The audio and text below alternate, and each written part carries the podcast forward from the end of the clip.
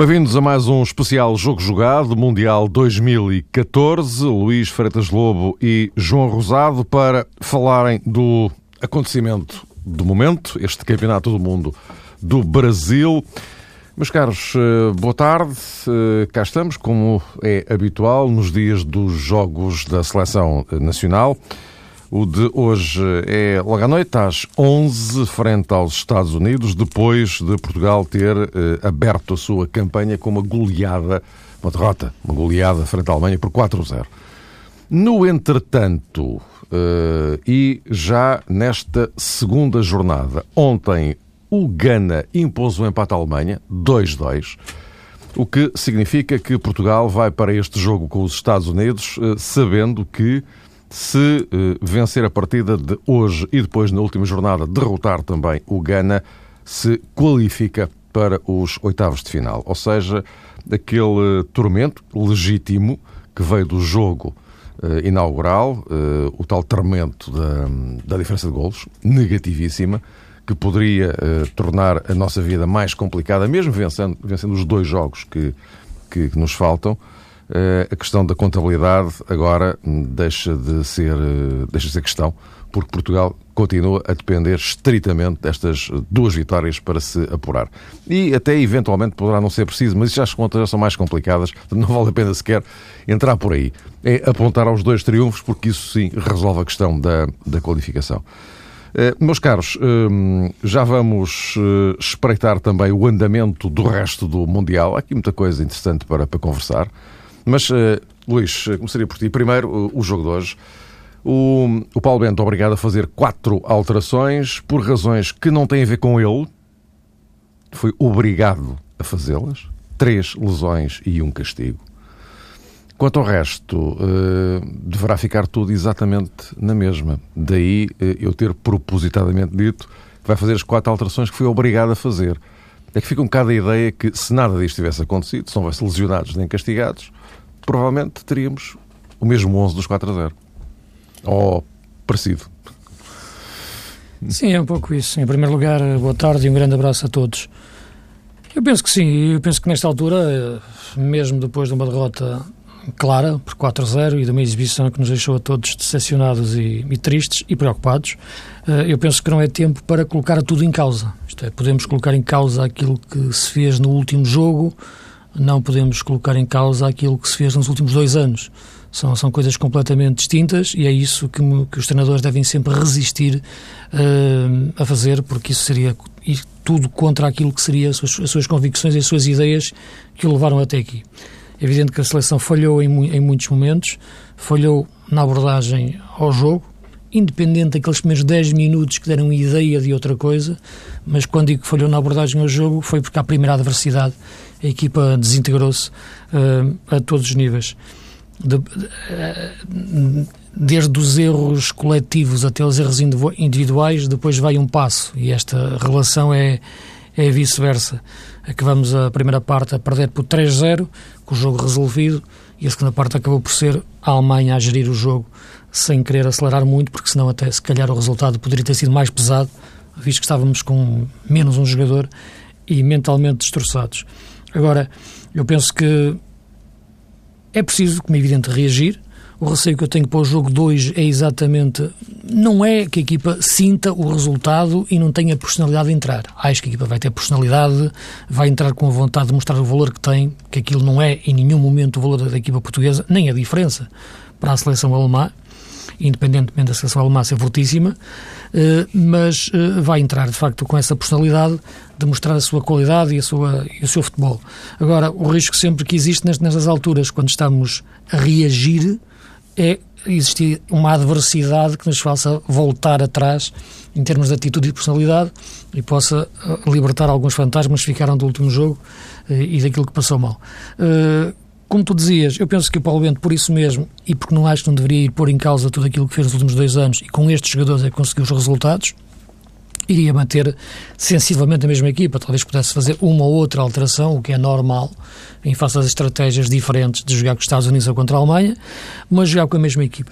São muitas alterações, e são muitas alterações, nomeadamente na, na, na defesa, e aí e com toda a legitimidade deixaria depois mais o João falar, porque ele foi ele o primeiro também a, a alertar para a questão do lateral esquerdo desde a convocatória e a questão de, de da ausência de um, de um, substituto para, para, para Fábio Coentrão, de, ou melhor, com as características do Fábio, Uh, e naquela altura estávamos aqui a comentar em direto e, e, o que mais lamentamos é esperar que o Fábio não se lesione, porque se o Fábio se lesiona não temos ninguém para jogar de forma semelhante às dinâmicas do Fábio, lesionou-se mesmo o Fábio, e portanto agora André Almeida será essencialmente um defesa esquerdo, não poderá dar a mesma profundidade. A hipótese de jogar Miguel Veloso seria mexer em duas posições. Não é que eu não acho que o Guilherme Carvalho não tenha capacidade, claro que tem, é um grande jogador, para jogar à frente da defesa, mas seria mexer em duas posições. Embora eu, sinceramente, gostaria até de ver mais o Miguel Veloso, a defesa esquerda hoje, e o William no meio. Sinceramente, gostaria mais de ver isso, essa opção. Seria mexer em mais, duas, mais dois lugares. Um obrigatoriamente, outro já voluntariamente, por, por inerência, não é? por consequência. Acho que, acho que Helder Postiga até pode ser uma melhor opção hoje, porque é para espaços mais curtos, frente a uma equipa que vai jogar mais num bloco baixo. Uh, o Éder é mais difícil de ser marcado pela movimentação, uh, mas isto não vai ser jogo para ter muito espaço de movimentação. Vai ser um jogo que os Estados Unidos bem condicionado atrás a defender e, portanto, é preciso ter uma movimentação mais em espaço curto e nisso o Helder segura melhor a bola de costas e, e finaliza bem. E por fim, só para terminar a primeira, a primeira intervenção, uh, elogiar também aquilo que tem sido nos últimos dias a comunicação da, da seleção. Eu penso que depois de, daquele início demasiado no, de nariz no ar antes do jogo com a Alemanha, agora a seleção tem tido um discurso claramente, uh, não gosto de utilizar a palavra humilde, mas realista, adequado, uh, bem disposto, uh, e que é que é muito importante, rir-se. Rir-se. Nas melhores alturas, quando, quando estamos em baixo, ou depois de uma derrota, o pior é ver-nos deprimidos. Portanto, e aqui batei, e gostei muito de ver o Alder Postiga ontem a rir-se, ontem, ontem na conferência de imprensa, uh, divertido, uh, e portanto é por aqui que falar dos sacos de gelo. Sacos de gelo, portanto, e é por aqui que tem que se fazer. Temos de dramatizar isto tudo e encararmos o jogo dos Estados Unidos como um jogo para, para ganharmos e, e, e, sobretudo, desfrutarmos da presença do Mundial e, que temos capacidade para, para, para, para seguir em frente. A equipa parece-me, neste momento, estar com essa mentalidade, estar com essa capacidade para ganhar e, sobretudo, para recompor-se uh, mentalmente. E, claro, ter Cristiano Ronaldo bem. Uh, não deu muito para ver o jogo, o jogo com, com, com a Alemanha, o momento atual do, do Cristiano. Não duvido que ele clinicamente esteja bem, desportivamente tenho dúvidas. E quando digo desportivamente, é o seu nível, a sua mudança de velocidade em uh, espaços longos, uh, sua mudança de velocidade, também em espaços curtos, naquela rápida travagem, mudança de velocidade, trava, remata, trava, remata, isso sente-se muito no, no, joelho, é isso que desgasta mais aquele tipo de lesão. É muito importante termos o Cristiano bem. Uh, ontem viu-se que o Raul Meireles e, e, o Paulo Bento tentaram tirar esse, essa carga de cima do Ronaldo, não é apenas o Ronaldo, uh, somos todos, uh, não podemos pôr-lhe a carga em cima. O Paulo disse pediu-lhe aquilo que lhe pediu em 2010, quando o encontrou. Isso é tudo verdade, mas todos nós sabemos que, que já não é uma questão da equipa querer procurar o Ronaldo. O Ronaldo ele próprio, ele próprio pega na equipa, por natureza. Não é questão do, da seleção, os jogadores ficarem condicionados para passar a bola ao Ronaldo. Uh, por natureza, o Ronaldo é o jogador mais visível para todos, uh, para os adversários, para os colegas, para os adeptos, para, uh, para quem está a ver na televisão, para o vendedor de gelados, para toda a gente. É, é o jogador mais visível e, portanto, é natural que se procure o Ronaldo e o, e o, jogo procura o Ronaldo e o Ronaldo vai atrás do jogo. Portanto, isso é a matéria de que são feitos os grandes jogadores, o Ronaldo, o Messi, o, o, o Neymar, o, para falar daqueles que estão, que estão presentes neste, neste Mundial. E, portanto, é, é natural que exista essa, essa, essa, essa, essa tentação de Ronaldo ter sempre a bola, de Ronaldo procurar sempre a bola, porque são estes jogadores que decidem estes jogos e sempre eu disse, estes jogadores nasceram para estes momentos, estes jogadores nasceram para os Mundiais e é aqui que eu espero ver o Cristiano conquistar a imortalidade verdadeira a nível no Mundial. Acho que ainda vai a tempo. João, eh, tu agora podes usar aquela, aquela frase demolidora que irrita sempre às vezes muitas pessoas, que é eu bem avisei. Sim, Mário, era, era uma percepção global, obviamente, eh, Sim. por, por um, eh, enfim, casualidade, digamos, pronunciar-me a propósito disso num primeiro momento da, da lesão, da eventual lesão de Fábio Coentrão mas uh, aquilo que no fundo deve ser uh, sublinhado no que toca a isso tem a ver com a percepção de que a seleção portuguesa normalmente joga com os laterais subidos, não é? Gosta de utilizar os laterais em situação eh, atacante e por isso se estranhou logo na altura que Paulo Bento não acautelasse um segundo lateral esquerdo de raiz. Não, não era apenas uma questão eh, que no fundo se pode colocar a propósito dos outros 22. É evidente que se alguém se magoar, dá sempre jeito de ter um jogador substituto.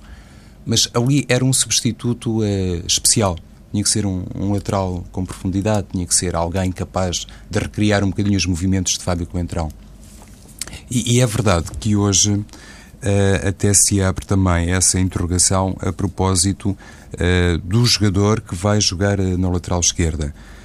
Uma questão que foi muito comentada até antes do jogo com a Alemanha por parte não apenas de Paulo Bento, mas de outros responsáveis, centrou-se nas chamadas fugas de informação. E, e, o jornal uh, visado na altura é o mesmo que hoje traz uma equipa de Portugal com Miguel Veloso na lateral esquerda e com William uh, no meio campo. Veremos se Paulo Bento vai fazer assim ou não, se vai realmente apostar em Miguel Veloso para o lateral esquerdo. Aqui creio que esbarra essencialmente em dois aspectos, caso se confirme a aposta em Miguel Veloso como lateral. Por um lado, ehm, predisposição do jogador, que já revelou em diferentes oportunidades que não se sente muito confortável a jogar como lateral, prefere jogar noutras zonas. E, e, por outro lado, a característica daquele que eventualmente poderá ser o opositor direto eh, do lateral esquerdo português. Eh, Bedoya é um jogador muito rápido. Eu presumo que Klinsmann não vai mudar muito a equipa dos Estados Unidos eh, face àquilo que exibiu na primeira partida diante do Ghana. E, e, considerando que Alejandro Bedoya pode de facto jogar no corredor direito, pode permanecer no corredor direito da equipa norte-americana, eh, não sei até que ponto essa eventual aposta em Miguel Veloso não teria realmente este segundo aspecto negativo. Por um lado, a vontade do jogador, que não, não gosta de jogar ali, e por outro lado, as características do, do oponente direto, que é realmente um jogador muito veloz, e Miguel Veloso tem, enfim, imensa categoria, mas como lateral esquerdo, enfim, por causa da velocidade, essencialmente, acho que não é o jogador mais aconselhável. Mas nada disto está confirmado. Uh, veremos então qual será o 11 uh, eh, português. Paulo Bento ontem fez, de facto, como dizia o Luís, uh, uma conferência de imprensa na linha daquilo que tem sido a política de comunicação da seleção portuguesa nos últimos dias e parece-me também que um, a preparação de Portugal tem estado uh, com outra visibilidade. Não há, pelo menos de acordo com as notícias que nos chegam, aquela tentativa de esconder, de camuflar determinados procedimentos e também determinada metodologia. E a conferência de Paulo Bento foi nesse sentido, a conferência de ontem. E acho que foi um selecionador muito corajoso. Eu já disse isto ontem aqui na TSF achei que foi das melhores, se não melhor conferência de Paulo Bento. Claro que o momento também convida a isso, não é? Porque um líder, quando se vê perante um contexto assim, eh, tem que ele próprio redescobrir-se e ir buscar dentro de si as suas melhores eh, qualidades. E Paulo Bento penso que conseguiu fazer isso, porque todos nós sabemos, e acho que há essa memória eh, desde os tempos do Sporting, que é uma pessoa relativamente reservada, é alguém que publicamente não deixa transparecer muitas emoções e, sobretudo, tenta manter sempre um discurso eh, coerente. Paulo Bento ontem foi assim, mas foi mais longe e disse que os jogadores têm que ser capazes de acreditar nas suas próprias capacidades e, sobretudo, têm que jogar com um sentido coletivo e têm que ser homens e têm que revelar a tal, o tal altruísmo que não foi patente na segunda parte do jogo diante da Alemanha. Emocionalmente controlados? Aquilo que realmente também já foi, focado. expressão usada por ele, emocionalmente controlado. No caso de sofrer uma primeira contrariedade, uhum. não é? E Paulo Bento, nesse campo, eh, até fez um alerta que me parece que foi, no fundo, uh, decalcado ou na sequência tudo aquilo que transmitiu aos jogadores. Dentro desta política de abertura, de transparência e de visibilidade que a seleção portuguesa tem proporcionado nos últimos dias.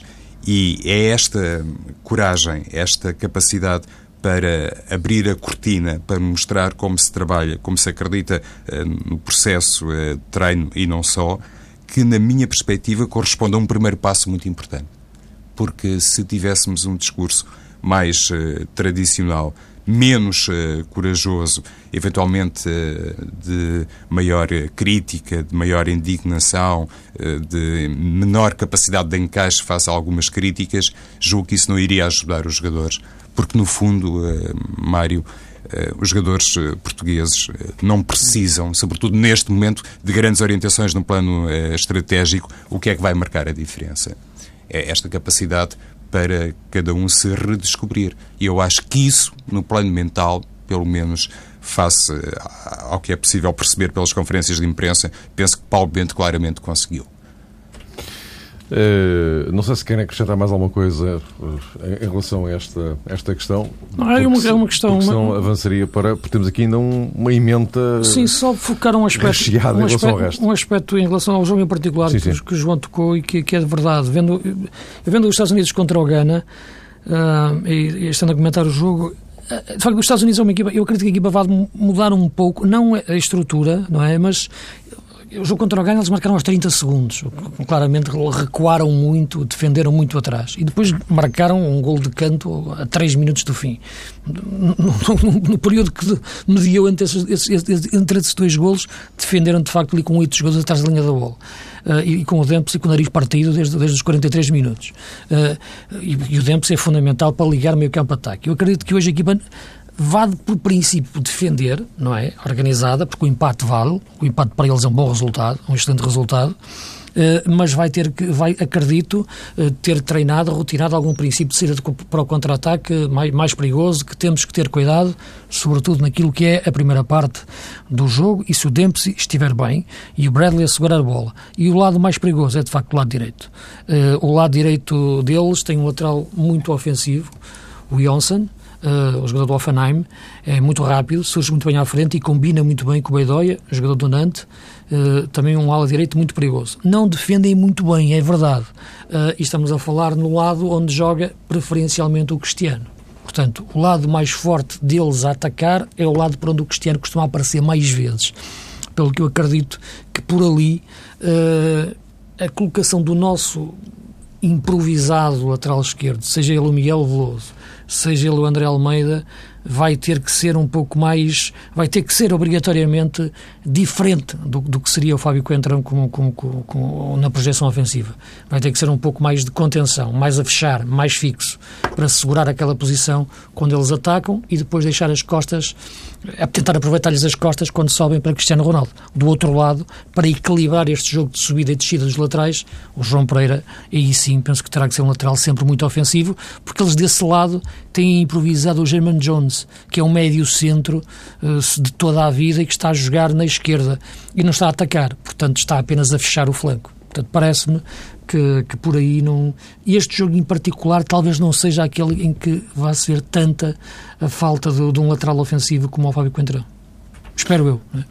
Pois esperamos todos. Claro. Quanto, quanto menos uh, trabalho houver uh, daquele lado e do outro, melhor. Uh, João, olhando agora para o resto do, do, do Mundial, vamos ter um novo campeão do mundo, porque o, uhum. o que está em título salta fora. A Espanha, a Inglaterra também não vai passar. Uh, há um outro campeão do mundo que uh, também já sabemos que vai ficar de fora, Itália, o Uruguai, um deles vai sair. Uh, isto tudo por causa da Costa Rica. temos aqui, antes de falar desta questão que tem a ver com a Costa Rica e com a afirmação das equipas americanas, eu vou falar assim para falar do Norte e do Sul e do Centro, não é?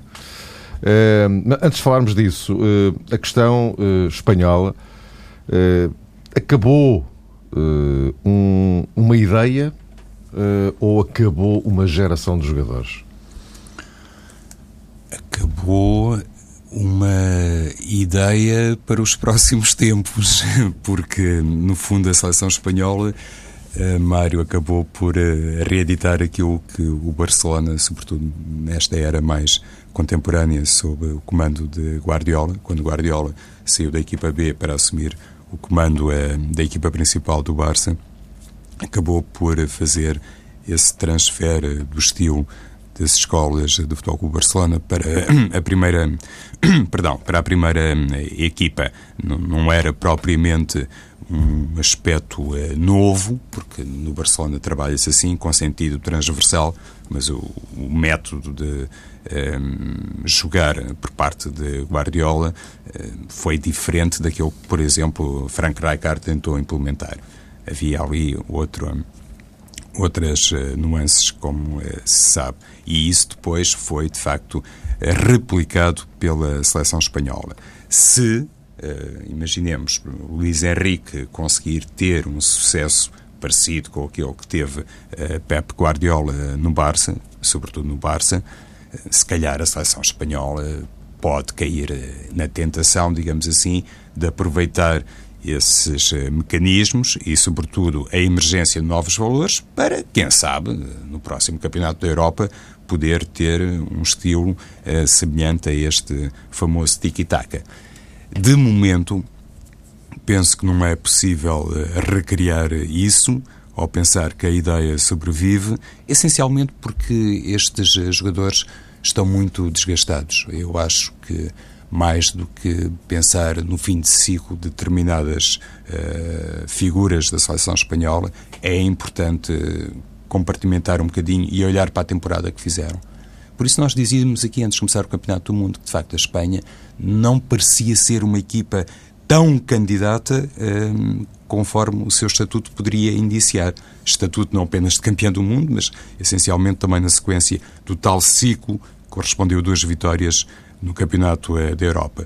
Porque a época não correu bem para determinados futebolistas e, sobretudo, não correu bem face ao esforço que foram obrigados a fazer.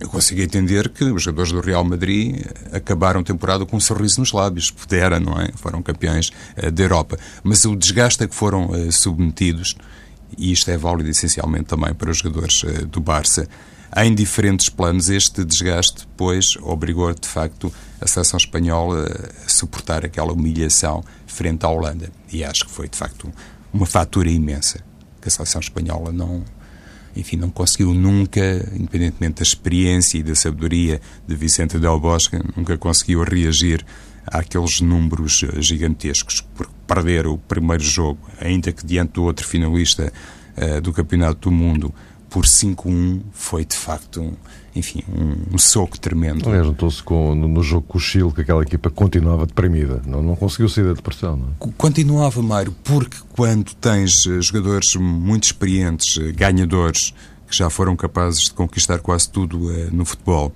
e tentas uh, fazer um, um apelo à recuperação anímica, eu acho que esse caminho até pode ser amplo. Mas quando não há pernas para isso, quando não há condição física para isso, penso que os jogadores ficam ali num beco sem saída, sinceramente. E, e, e nesse campo, eh, nesse campo físico, julgo que, que, a Espanha caiu em primeiro lugar antes de cair eh, noutras áreas. Luís. Eu penso que tudo tem um fim, como é evidente. A Espanha venceu o Europeu 2008, venceu o Mundial 2010, venceu o Euro 2012. Era impossível continuar a ganhar tudo é? pela, pela, pela vida fora. E como é natural, tudo tem um fim e tu perguntaste-me se será o fim de uma ideia ou de uma geração. E eu penso que é, é o fim das condições de aplicação de uma ideia durante este período de tempo.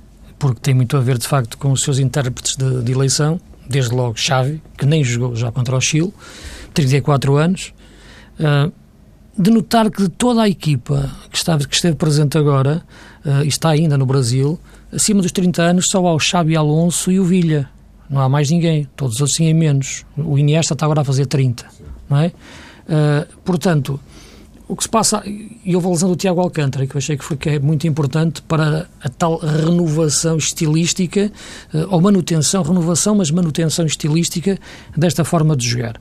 Portanto, as ideias e a fonte de inspiração que as ideias transmitem nunca acabam. Isso ultrapassam de geração para geração, seja no futebol como na vida. Por isso, hoje, falamos do, do, do maio de 68 como inspiração. Portanto, isso nunca acaba. Nunca.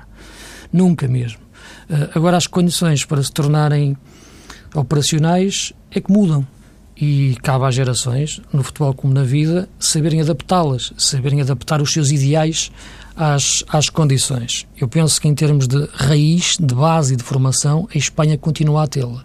Se vai conseguir criar outra vez jogadores com esta capacidade para colocar em prática esta forma de futebol, vamos ver. Está muito ligada, como sabemos, à Escola Barcelona, mas é transversal também muita forma de jogar na rua e como os, os miúdos já nascem a pensar no passe, a treinar o passe. Mas quando é que treinamos o passe?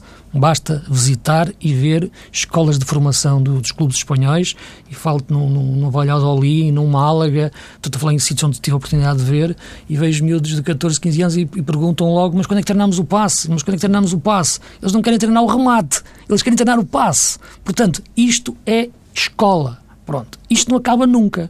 Agora, é evidente que craques deste, do nível que tiveram para colocar em prática, depois isto a top, neste momento uh, eles escasseiam. Uh, e neste jogo e neste Mundial, para além do desgaste natural de, de, de, terem ganho tanto, para além da questão física que o, que, que o João falou, para além dos erros conceptuais que eu acho que, que que o, que o Del Bosque teve, e falamos nisso antes de começar o Mundial, quando tu perguntaste, quando eu falei dos favoritos e dos candidatos, tu perguntaste, Luís, esqueceste da Espanha, não é? Eu disse, pá, sim, porque a Espanha para mim é um caso especial, porque eu estou a ver aqui muita indefinição e, sinceramente, esta coisa do Diego Costa me está a fazer confusão, porque isto é um corpo estranho que está a confundir a forma de jogar e vimos que confundiu. Ficou comprovadíssimo. Comprovadíssimo. Confundiu completamente, porque de facto a equipa eh, tinha lá um ponta de lança de antes, ou falso ponta de lança, com quem jogava e apoiava-se, e agora passou a ter um homem que, em vez de querer receber a bola para tocar, querem que lhe meta a bola para correr. É completamente diferente.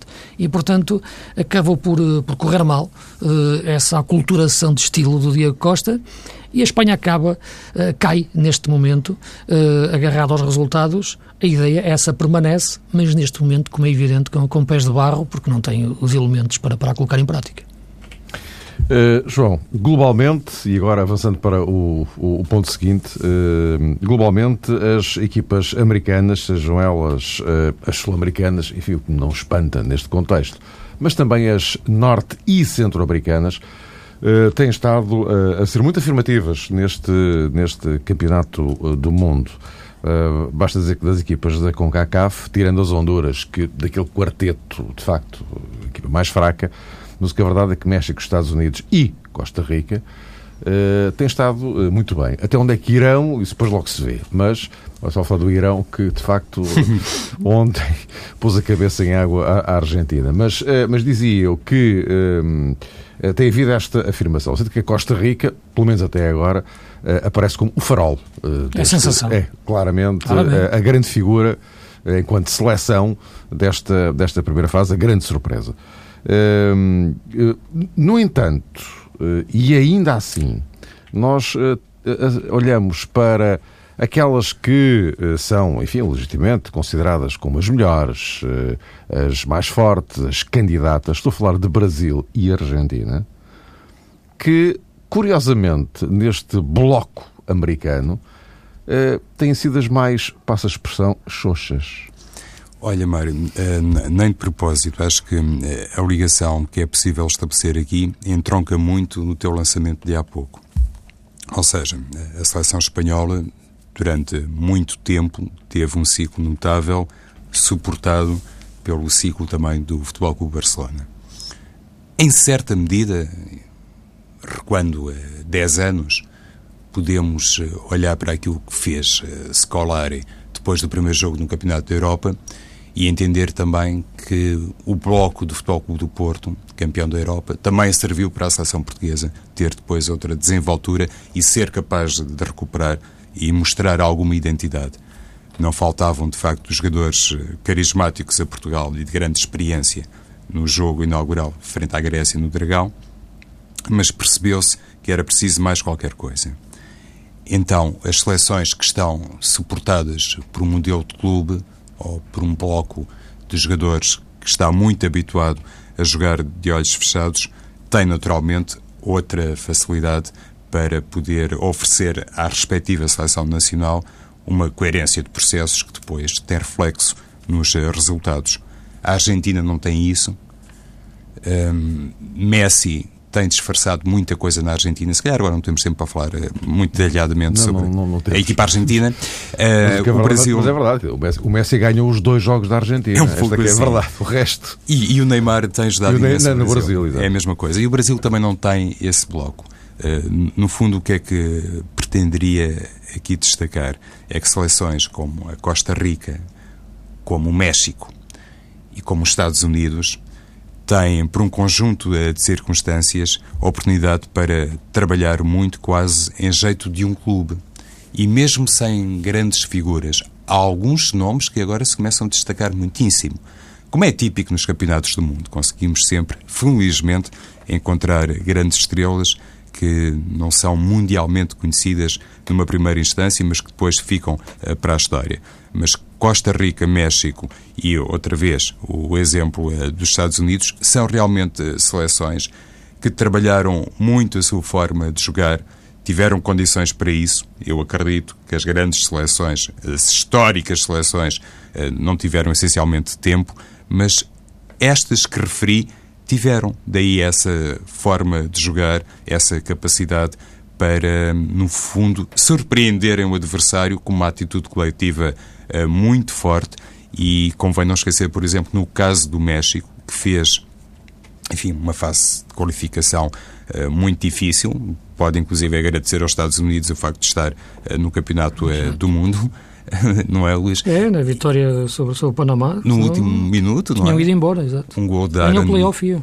É, um gol da Aaron Johansson foi determinante, eh, jogo eu, para que depois o México pudesse sobreviver, mas uh, o selecionador mexicano, inclusive no playoff, contou apenas com os jogadores da casa teve, digamos que, essa aposta, essa consciência, quanto mais apostasse naquilo que já estava definido, que já estava elaborado e que proporcionasse aos jogadores um entendimento mútuo eh, mais perfeito, obviamente que tudo isso ficaria facilitado. E não por acaso, por exemplo, uma unidade como o Hernández não tem sido titular indiscutível, uh, longe disso, na seleção mexicana. É esta capacidade para fazer o aproveitamento daquilo que os clubes conseguem demonstrar que, para mim, tem marcado a diferença neste Campeonato do Mundo e tem permitido a equipas como a, como a Costa Rica aparecerem em grande plano.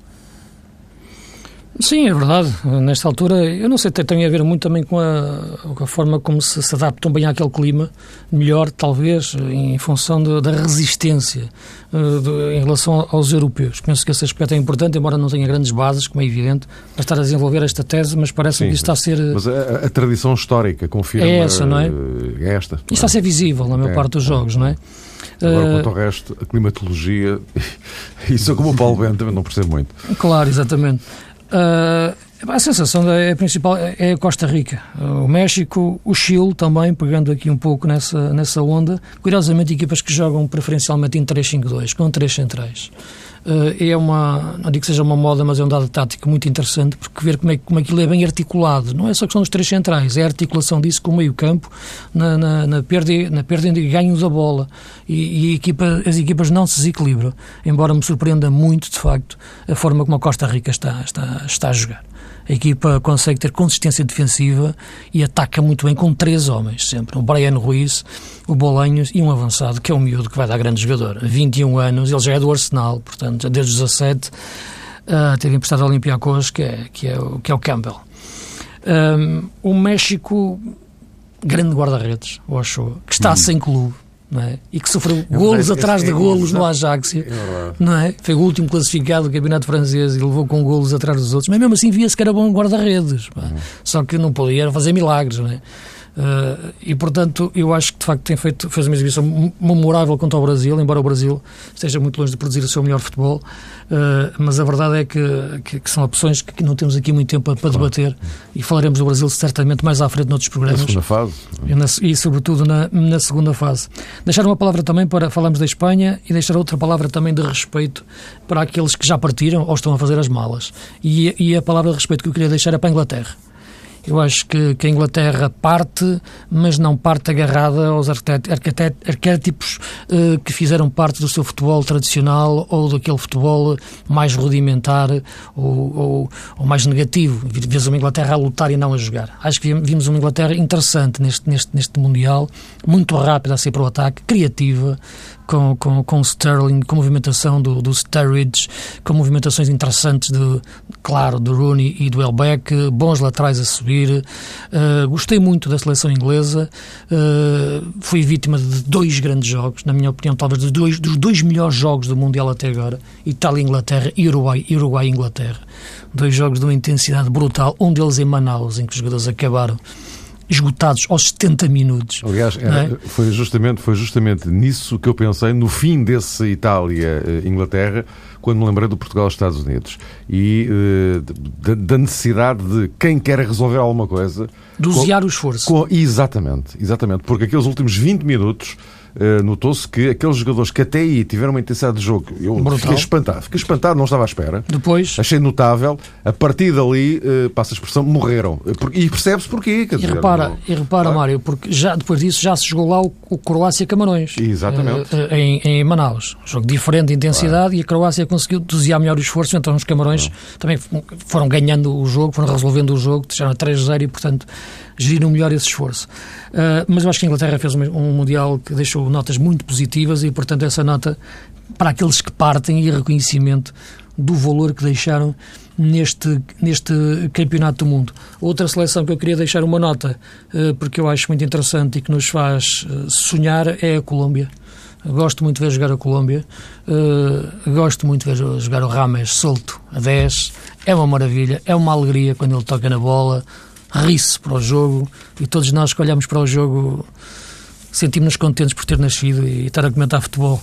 Uh, acho que nesta altura são seleções que, entusiasmam mais uh, dentro daqueles que podem emergir como candidatos e sem olhar muito para o cruzamento de chaves que vai existir.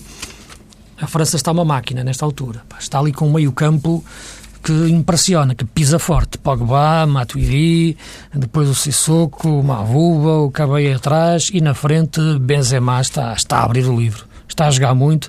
Ele no Real Madrid não se desgastou tanto, parou quando tinha que parar, não forçou, uh, e, e, agora está numa, numa, forma maravilhosa e tem um número 10 muito bem escondido no flanco, que é o Valbuena. Portanto, são notas que, que, que retendo deste Mundial, uh, no meio de tanto, tanto, tanto futebol, são as equipas que eu queria destacar e os jogadores, mas estou-me a esquecer de algum, com certeza, como é evidente, Sim, claro. mas que irei tentar recordar pá, nos próximos programas. O, o Luís falava aí a propósito de alguns jogos. Foi para ti.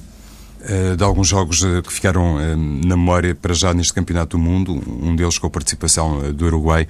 Eu tinha dito aqui que tinha uma grande fé na equipa do Uruguai se fosse capaz de ultrapassar a fase de grupos. Vamos ver se é ou não uma das seleções que segue para os oitavos de final. Tem esse jogo contra a Itália. A propósito, inclusive, da tal análise que fez o Luís sobre a Inglaterra, que mudou um bocadinho o estilo, pelo menos em comparação com outros campeonatos do mundo. A seleção italiana também tem uma arrumação eh, diferente já foi obrigada a jogar eh, em Manaus e com algumas consequências, sobretudo no plano individual. À seleção italiana basta um empate diante do Uruguai.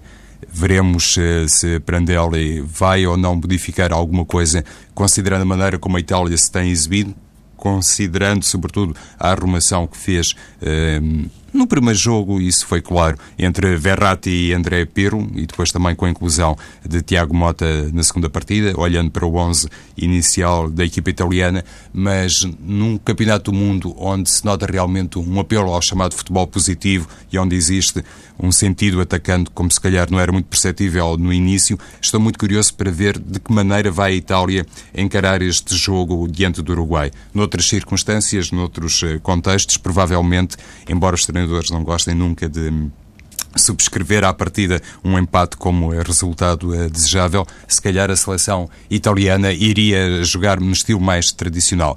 Como neste Campeonato do Mundo parece que não vai por aí, julgo que este Uruguai-Itália pode ser, de facto, uma das primeiras eh, grandes finais do Brasil 2014. Meus caros, voltaremos a encontrar-nos aqui no dia do Portugal-Gana, outra vez ao meio-dia, como tem sido uh, tradição. Bom, mas hoje há Portugal-Estados Unidos, emissão especial na TSF, logo à noite, a partir das nove.